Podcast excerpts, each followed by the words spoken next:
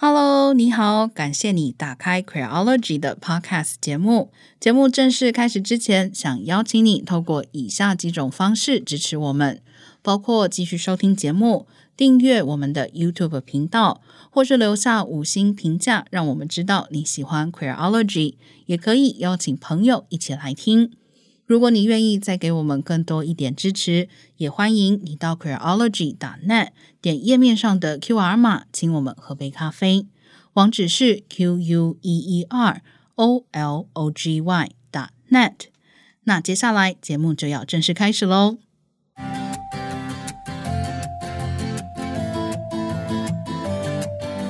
各位听众朋友，大家好，欢迎收听今天 Queerology 的 Podcast 节目。今天是 Small Talk 的单元哦，我是娜娜，我是 V 太。今天开头的时候，我觉得自己已经透露出满满的厌世气息，应该不是我的错觉吧？没有，今天我们两个听起来都非常的萎靡。对，一方面是跟我们今天要讨论的几个新闻事件有关啦。那一方面，真的怎么说呢？就是最近一连串的这些事情，可能在大家看起来是一些单独独立的个体事件，但是刚好在我跟 V 太的眼中看起来，这些事情真的是足以让一个女人，嗯，非常非常的厌世哦。没错，我都常常开玩笑说，当一个女性主义者的植栽非常的严重。那最近刚好就达到了植栽的高峰，就是每天看新闻都觉得，哎呀，当一个女人怎么就这么辛苦的？嗯，那我们一样一样来说哦。首先，其实第一件事情就是关于这个立委高嘉瑜的房间。我觉得有上脸书的朋友应该都没有错过这条新闻，这真的是铺天盖地的在宣传。哇，高嘉瑜的房间好乱啊！怎么可以这么乱啊？对，然后我们就看到脸书上出现了非常多的收纳小达人，或者是家事小达人，嗯、或者是你就是生活智慧小达人，就是大家都非常的努力，想要给高佳瑜一个建议，然后一点指教，告诉他说：“哎呀，你可以怎么样让自己的生活更干净、更整齐。”但是在这一系列的评论里面呢，其实我觉得。我作为一个女生，会最厌世的地方，就是会有一种意见认为，女生打刮胡哦，怎么可以这么脏乱？然后我就觉得很好奇。嗯、首先，第一个是，就算我们先不讨论脏乱的定义跟每一个人对脏乱的容忍程度，如果你认为脏乱是不能被接受的事情的话，那跟女生的关联是什么呢？难道不应该是不管谁、不管什么性别的脏乱，你都感到不能接受吗？为什么我会去强调女生怎么可以这么脏乱呢？我觉得对高佳瑜的评价反映出来了两件事情：一个是女生怎么可以这么脏乱，另外一个是女生怎么可以不会打扫。嗯，所以还有另外一部分的期待是觉得你应该要会扫。如果你不会扫的话，至少你也要有别的方式来保持它清洁。但是重点对我来说的重点就是，还是为什么这个的焦点会是放在女生的身上呢？难道我们从小大家在小学里都没有学过扫地吗？不是都学过吗？那为什么是女生怎么可以不会打扫？跟女生的房间为什么这么脏乱呢？这其实就是还是回到我们几乎每一次节目都会讲到的，就是对于特定性别的想象跟要求。如果今天有一个男生的情感很丰富，就会有人说男生怎么可以这么爱哭？那女生面对的通常就是另外一组性别想象，就是我们必须要整齐，我们必须要有耐心，我们要懂得打扫，或者是很多人会觉得女生成为一个好女人的路径当中，必须要包含学习这些技能，包括说煮饭啊，包括说打扫啊，就是各种家事技能，因为我们还是期待这才是女孩子最终的价值所在。没错，常常会听到有一些说法，就会说：“哎呀，这么会做菜，那可以嫁喽！哇，家里整理的不错，嗯、或者是说，哇，你这么脏乱，或者是呃，你这么不打扮，怎么会嫁得出去呢？”重点就还是回到，这是针对特定性别的特定的预期。为什么男生不会被说啊？你不会煮饭，以后嫁不掉；男生不会被说哇，你不打扮，以后嫁不掉。为什么只有女生会面对这样子的要求呢？而且很多时候呢，嗯、我们觉得好像是在听到称赞，可是其实这些称赞就是在强化这种刻板的期待。比如说，台北市长柯文哲最近说，他晚上十点回到家，看到陈佩琪在擦地板，就很高兴，觉得自己有一个好太太。如果擦地板就是好太太的话，我不知道要说这个标准是高还是低，但我觉得这里面基本上就是涵盖了一种预设：一个好太太必须要会做家务。如果你不会做家务，就不符合这个好太太的标准。没错，我觉得其实柯文哲这句话透露出来的又是两层的意思。第一个是一个会做家务的女人才会是一个好太太。那其实我们也可以留意到，就是一路以来，尽管陈佩琪是一个在她的专业领域有着非常高的成就的女人，柯文哲几乎每一次称赞到陈佩琪的时候，都是因为她的家务能力。那所以就来到第二点，对于柯文哲来说，或是对于很多男性来说，似乎称赞一个女人是好太太，才是对她最终极的肯定。所以这里的关键其实不只是怎样才是一个好太太，而更是一个女人为什么当一个好太太，或者是说被称为是一个好太太，好像顿时就获得了一个匾额一样。但是女人在其他领域的成就，往往不会受到这么稳定跟这么正向的认可。也就是说，这个背后还有一种预期，其实就是家务是属于女性的责任。我觉得这个预期非常可怕的就是一环套一环哦，包括像我们刚刚讲的，就是女生的房间怎么可以这么脏乱？开始，第一个，他不但预期家务是属于女性的责任；第二个，他预期你应该要能够把家务做得很好。再进一步来说的话，多时候也可以听到有一些发言是认为做家务很简单啊，你不过就是在家而已啊，这有什么难的？诶，第一个，如果你们两个人共同经营一个家庭的话。家庭里面的家务，首先我不明白它为什么会属于单一的一个人的责任。那第二个是，如果你真的觉得这么简单的话，嗯，那我觉得你可以试着做做看啊。这种把女人跟家务连结的动作，我自己私心觉得，这一方面是有点想要。再次把女人从公领域推回私领域里，因为到了二十一世纪的今天，我们其实已经可以看到女性在公领域的参与越来越多，不管是政治还是经济。我常常觉得，就是这种刻意强调女人在私领域，也就是在家务、育儿这些工作上面的贡献，是一种父权社会的小心机，试图让女人觉得不不不，参与公领域不是你的目标。不管你在公领域可以多有成就，你人生最后会让你最满足的事情，还是你成为一个好太太、好妈妈，这才是一个好女人要做的事情。嗯。另外一方面，我觉得这也反映出来我们对家务工作，或者是所谓就是传统由女性主导的工作的轻视。就像刚刚娜娜说的，大家都会觉得家务工作很简单。然后完全看不到家务工作当中涉及的繁琐、跟规划能力、跟各式各样嗯需要注意的细节。大家因为这件事情是女人负责的，所以这件事情势必很简单、很容易。那你做不到的女人，就是一个失败的女人。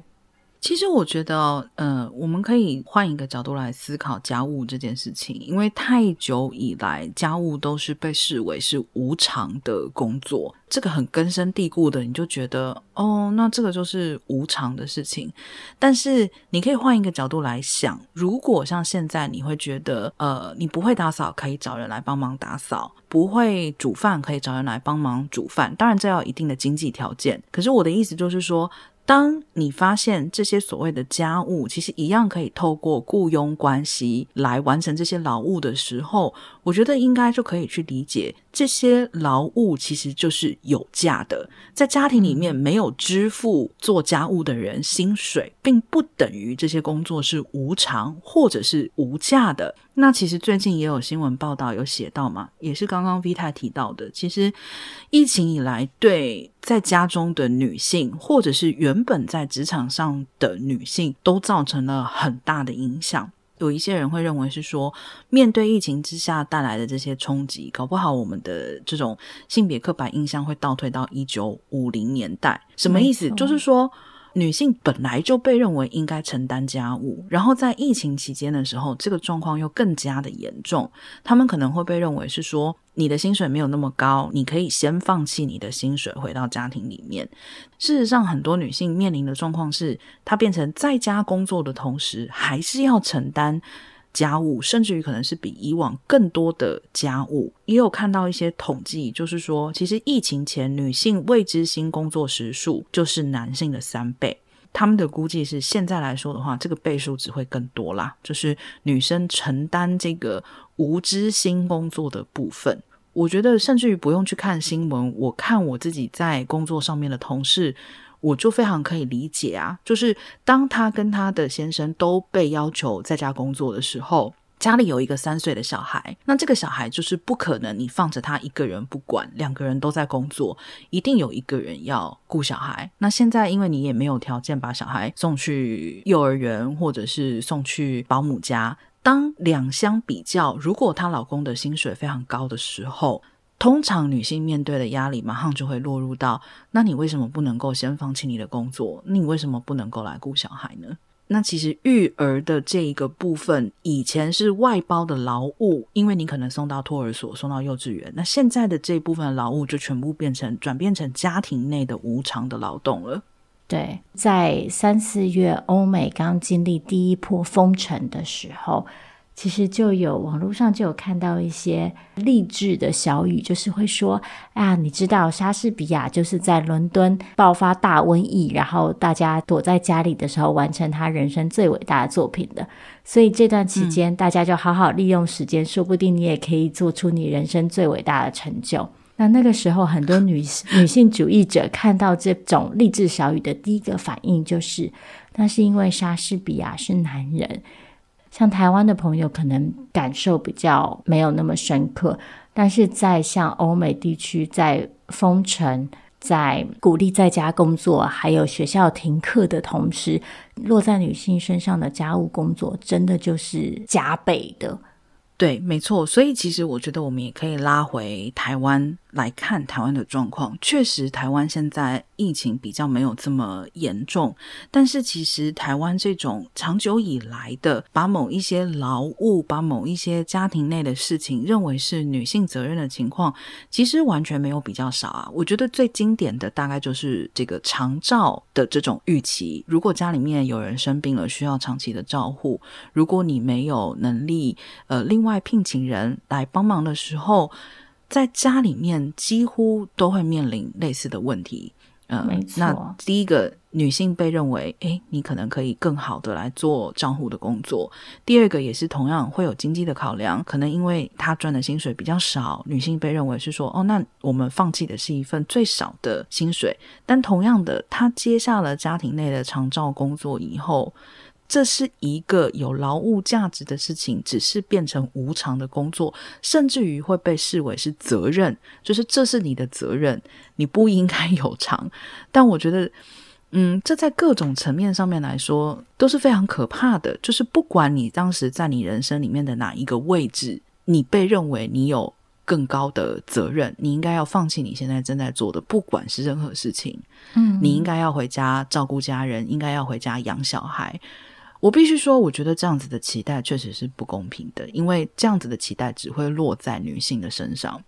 嗯，这里我就想要岔开讲一个例子，就是今年在台湾很红的国片《亲爱的房客》。这部电影里呢，有一句很出名的台词，就是男主角他在自己的同性伴侣过世之后，仍然选择承担了。同性伴侣的母亲和儿子的照护责任。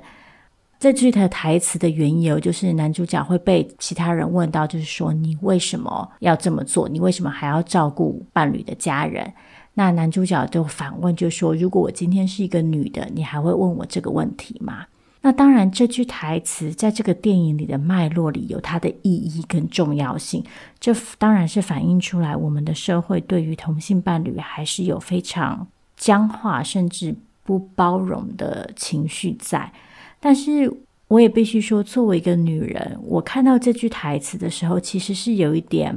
心惊，也有一点心伤的。因为我觉得，你一个女人不会被问这个问题，诶，其实正好就是很多女人的人生的痛苦来源之一。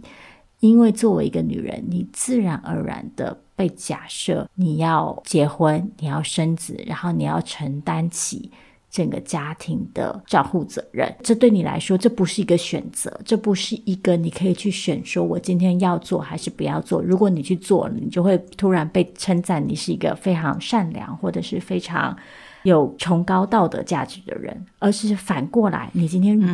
做了。是理所当然，但你今天不做的时候，你就会变成一个坏女人。嗯，确实有一点点岔题哦。但是这让我又想到另外一个例子，是在日本这几年非常多的出现了一种案件，叫做死后离婚，就是女性在丈夫死亡之后依然去申请离婚。那其实目的非常清楚，就是希望跟夫家划清界限。这个在台湾的背景底下，大家应该也不是很难去想象，呃，有多少这种，当你结了婚有小孩，如果你的先生过世了以后。当然没有错，有一些人会回到所谓的娘家，但是更多时候可能你是在夫家，然后你的定位就变成是你就是一个嫁进来的女人，你就是为了要把这个小孩养大，或者是你就是应该要帮忙家务等等。虽然这种期待，我觉得先生有没有死亡可能没有太大的差，但是我觉得确实存在这种女性其实被视为的是。家庭内的劳动力，可是又不被承认说这一份在家庭内的劳动力是重要的，就同时还要受到各种的在家里有什么难这样子的，嗯，这样子的评论。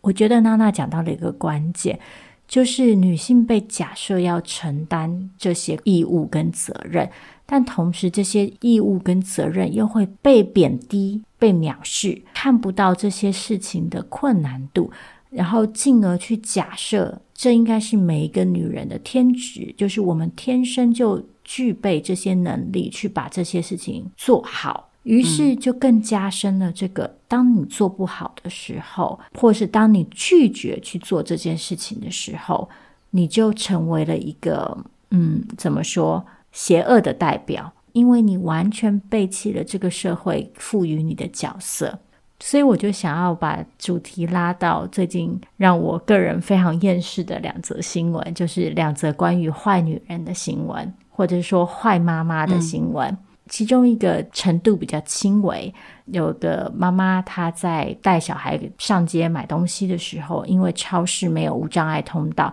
所以她就选择把小孩留在婴儿车里，然后把婴儿车放在超市外，然后她自己进去购物了五分钟。然后这件事情就被媒体报道，嗯、然后当然大家大概可以想象，就是社群网站上就出现了非常大的反应，就很多人会说这个妈妈非常的不负责任。我觉得这件事情的关键并不在于这么做到底有没有风险，风险想必是存在的，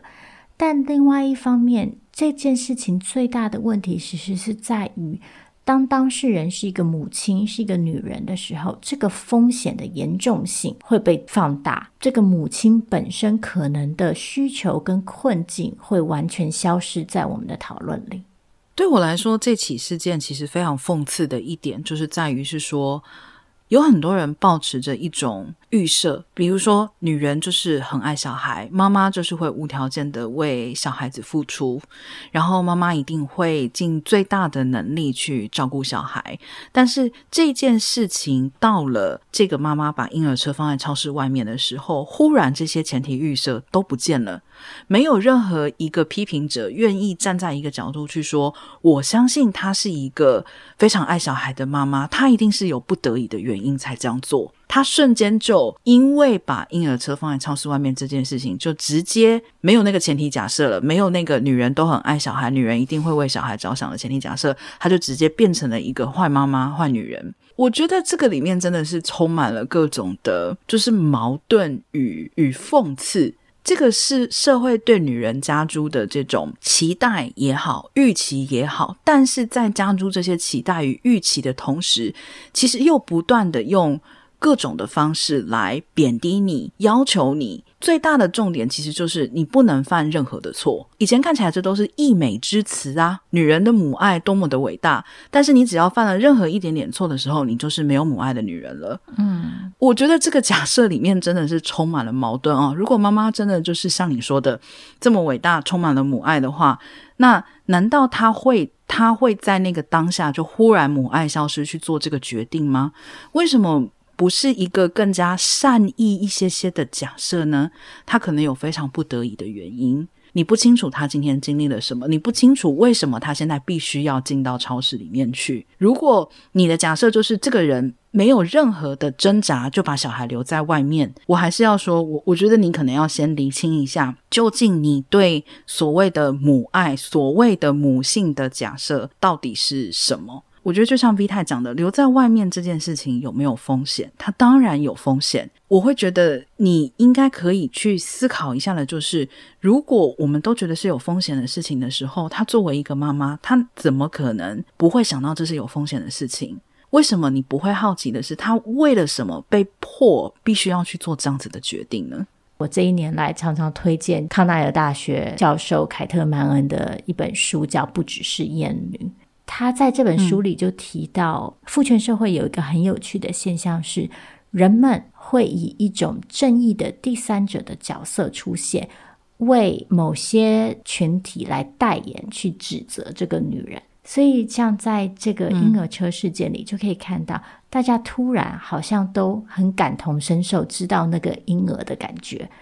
所以大家都突然非常的义愤填膺，觉得你作为一个妈妈，你。把小孩放在外面，就势必是对这个婴儿的伤害。尽管有无数其他的可能，例如说小宝宝可能在睡觉，睡得很熟，所以妈妈不想要吵醒他，或是之类的。但是突然之间，大家在这个起事件里，都会自以为最懂得婴儿的利益，来出面指责这个母亲。另外一件我觉得很有趣的事情是，至少我个人在看到这条新闻的时候，我第一个反应就是。为什么这个妈妈没有可以求助的对象？没错，今天她不管是基于什么样子的原因把小孩放在超市门外，基本上我想相信她这是做了一个不得已的决定。那么为什么她必须要做这个不得已的决定呢？其实就是她没有人可以求助，她没有其他的人可以在那个时候帮她照顾这个小孩。嗯。那最基本的第一个问题就是，所以爸爸在哪里？爸爸的角色呢？为什么？这个当下，这个妈妈必须要带着小孩出门，然后她必须要在这个时间进到超市。为什么爸爸不能去超市？为什么爸爸不能看小孩？这是第一个问题。第二个是，这个妈妈其实也没有选择向在附近的人求助。嗯。我们连坐在餐厅里面都有可能会说：“哎，隔壁的同学，不好意思，我现在要去一下厕所，可以请你帮我看一下包包吗？”我们可以在一定程度上面去相信旁边的这个陌生人具有足够的善意，会看着我的包包，不会偷走我的东西。这个妈妈在当下很明显，她的判断就是她没有办法去拜托在旁边的任何一个人说：“请问你可不可以帮我看小孩五分钟？我进去买一把葱就出来。”嗯，所以。是不是这个社会给这个妈妈的印象就是，其实不会有人来帮助她，嗯、或者是她也并不感觉到安全到足以去拜托他人。就是她在那个当下的判断，很有可能是我把她放在这里五分钟，搞不好都比我拜托旁边的人要来的安全。为什么我们的社会会给一个妈妈这种印象？嗯，我其实在这个部分是觉得非常的不可思议的。嗯，说到没有办法求助的妈妈，那就。必须要谈到另外一起这两个礼拜轰动社群网络的事件，那就是一位单亲妈妈因为长期照顾两个子女，然后疑似因为照顾压力太大，再加上单亲家庭的身份，让她在找工作的过程当中非常不顺利，所以最后杀死了两个幼年子女，然后本来试图自杀，但是没有成功。嗯，那这位妈妈最近被新北市法院在一审判处了死刑。社会大众普遍的看法是觉得这个死刑理所应当，也有小部分的团体或是个人会出面主张，就是。大家应该要看到单亲母亲在社会上的困境。那我自己其实是觉得这件事情反映出来的不只是我们的育儿环境够不够友善，大家事后的反应更透露出来，我们对于一个女人，或者是说一个犯错了的女人，有多么的不宽容。我没有说就是这件事情没有错，嗯、或者是我们应该要原谅他。这这不是我的重点，而是我觉得我们现在社会上的舆论所反映出来的那个深刻的仇恨，除了因为这个起犯罪本身非常的严重以外，还有一部分也未尝不是来自于因为这个女人以一种最极端的方式违反了、背叛了我们社会对于一个女人的职责的想象。很常看到的关于这起事件的一个论点，就是说，难道两个死掉的小孩被他杀死的小孩就不无辜吗？我觉得很无辜。但是，嗯，就像 V 太讲的，我觉得在这起事件之中，对这个单亲妈妈的指责跟这种憎恨，我觉得几乎是达到了一种不成比例的程度吧。就是像 V 太讲的，因为他背叛了所有的对于一个女性的期待。然后是以最极端的一种方式，但是这两个无辜的小孩，难道我们作为社会整体就没有责任吗？为什么会有一个妈妈带着两个小孩过了七年非常辛苦的生活，然后到最后做了这样子一个我们大家很多人觉得罪大恶极的选择？可是，在他做出这个选择之前，我们在哪里？嗯为什么我们是站着说话不腰疼？只有在事情发生以后才说你怎么可以做这个决定？那他做这个决定之前，我们作为一个社会整体，我们又在哪里呢？我们扮演的角色是什么呢？我们创造了一个非常不友善的育儿环境，然后我们把育儿责任绝大多数交到女人身上。当女人在这个不友善的环境里失败的时候，我们就大力谴责这个女人。对我来说，我觉得这对女人来说真的是一个怎么都逃不开的陷阱。诶，如果我今天因为看到了这个陷阱，选择不婚不生，我会被说是剩女，是国安危机。但一旦我选择结婚了，选择生了，这个社会并没有因此对我比较友善，相反的，我反而受制于更多的性别规范。讲到这里，真的是觉得非常的沉重。其实，嗯，我们有时候会开玩笑嘛，说女性主义就是开天眼的过程。你只要天眼开了以后，就会看到很多的鬼故事。但其实更多的时候，对我来说，其实就是认知到所谓女性的这个身份，其实就是活在社会的夹缝之中。基本上，好事不会有你的，但是坏事肯定都有你一份。你被预期的就是你要把某些事情做得很好，那你只要做不好，或者是没有做到其他人的期待。你就沦为一个人人都可以嘲笑、可以批评、可以恣意的践踏你的人格跟你的存在的对象。对，而且，其实你不只要把这些事情做得很好，你还要心甘情愿、满怀爱意的去做。你要把这个工作视为荣耀，你要觉得这是你人生里最伟大的价值。如果你只是把它做好，可是你做的心不甘情不愿，这样都还不够。我必须说，其实今天不管是一个单亲的妈妈，一个单亲的爸爸，或者是一个家庭，我们在历来的社会事件之中，其实从来都不缺乏这样子的悲剧，无法持续的这种生活，导致家庭里面的所谓的年长者决定以伤害小孩跟结束自己的生命的方式来结束这一切。我并不想要去说，今天如果是一个单亲爸爸的话，大家会有什么反应？因为我觉得这件事情不能够这样子比较。但是问题是出在于，同样的困境跟同样的困难，今天只要是发生在女性身上的时候。其实女性受到的批评通常都是比较大的。我觉得我讲一个最温和的好了。如果今天有一个单亲爸爸，他在带小孩的时候非常的手忙脚乱，多数人的反应可能是：哎呀，那没办法嘛，他是男人，他不会这些东西。我不太懂这是一个什么样子的预设，预设爸爸不会养小孩，预设这是可以接受的。那为什么女人天生应该要会呢？同样的，像讲这样子的话，对于那些学会了帮小孩梳头、学会了帮小孩做便当的爸爸，学会了去学校参加母姐会的爸爸，我觉得这是一个极大的否定吧。当然，我也必须要补充的是，就是男人面临的是另外一套不一样的性别规范。像男人如果在育儿上面手忙脚乱，是可以被容忍的。但是同样的，我们也可以看到，男人如果在某些其他的事情上面没有那么擅长，他可能会被嘲笑，他就会显得不够男人。所以，就如我们一直以来在强调的，父权社会的性别刻板印象跟规范，伤害的是男人，也是女人，还有更多非二元性别的人。在我们讨论的这些事情里，男人跟女人其实都不是对立的角色。就像在单亲妈妈的案子里，这个母亲跟她的两个小孩也不应该是对立的关系，而是我们整个社会到底怎么样去理解跟诠释我们的性别、性别想象跟不同性别者之间的关系。说到底，我觉得怎么说呢？批评别人其实通常都是比较容易的。不管是批评别人说：“哎呀，扫地这么简单，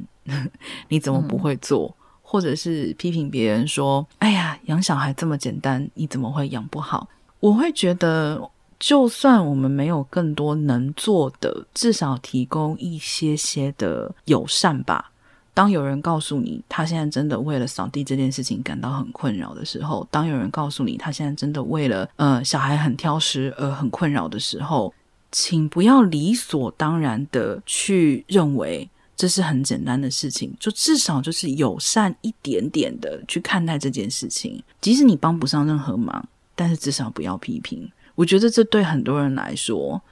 其实就已经能够减少他们心里面很多的压力了。他今天可以把他的问题说出来，他不需要担心会被批评，他不需要担心他会面对很多的质疑。他能够说出来这件事情，其实就代表着他有获得帮助的可能，永远都好过于困在一个困境里面，最后被困死的情况。没错，这几年在看到很多嗯社会上不幸的事件的时候，大家常常听到一句话，就是我们这个社会到底有没有办法接住社会里的每一个人？那我觉得，如果我们真的想要往那个目标前进的话，第一步就是留给彼此一点善意解读的空间。当别人做出了你无法理解或者是你觉得不正确的事情的时候，也许多花一秒去想象别人可能面对什么样子的困境，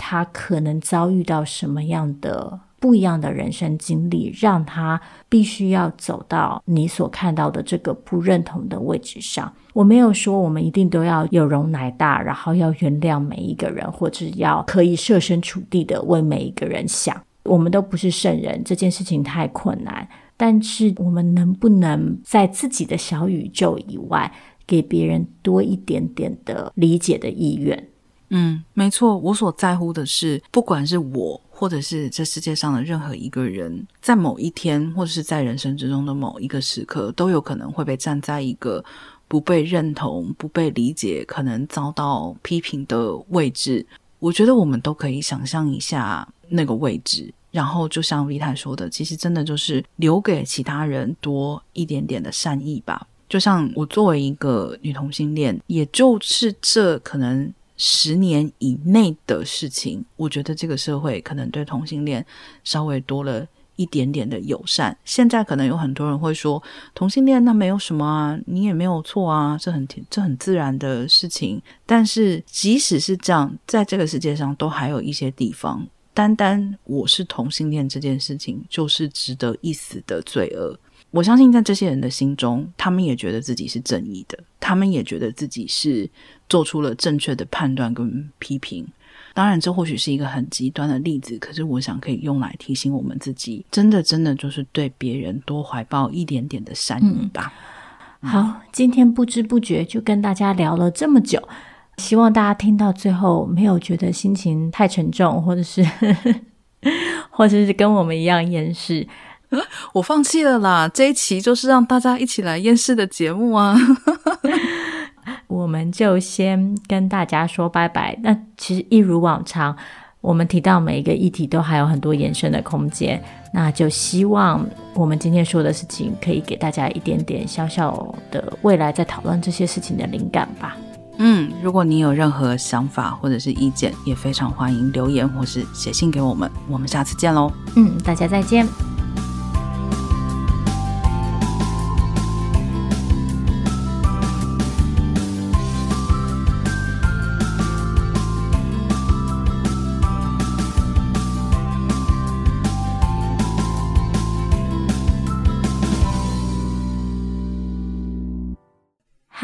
Creology 的听众朋友，谢谢你收听 Creology Podcast 节目。如果你喜欢我们的节目，你可以透过以下几种方式支持我们：你可以继续收听节目，并且点下订阅，或留下五星评价，让我们知道你喜欢 Creology；或是欢迎你把我们的节目分享给朋友，邀请他们一起收听。如果你愿意再给我们多一点点的支持，欢迎你前往 Creology.net 页面，点选网页上的 QR 码，请我们喝杯咖啡。Creology，谢谢你的支持，我们也会继续努力用心做出好节目。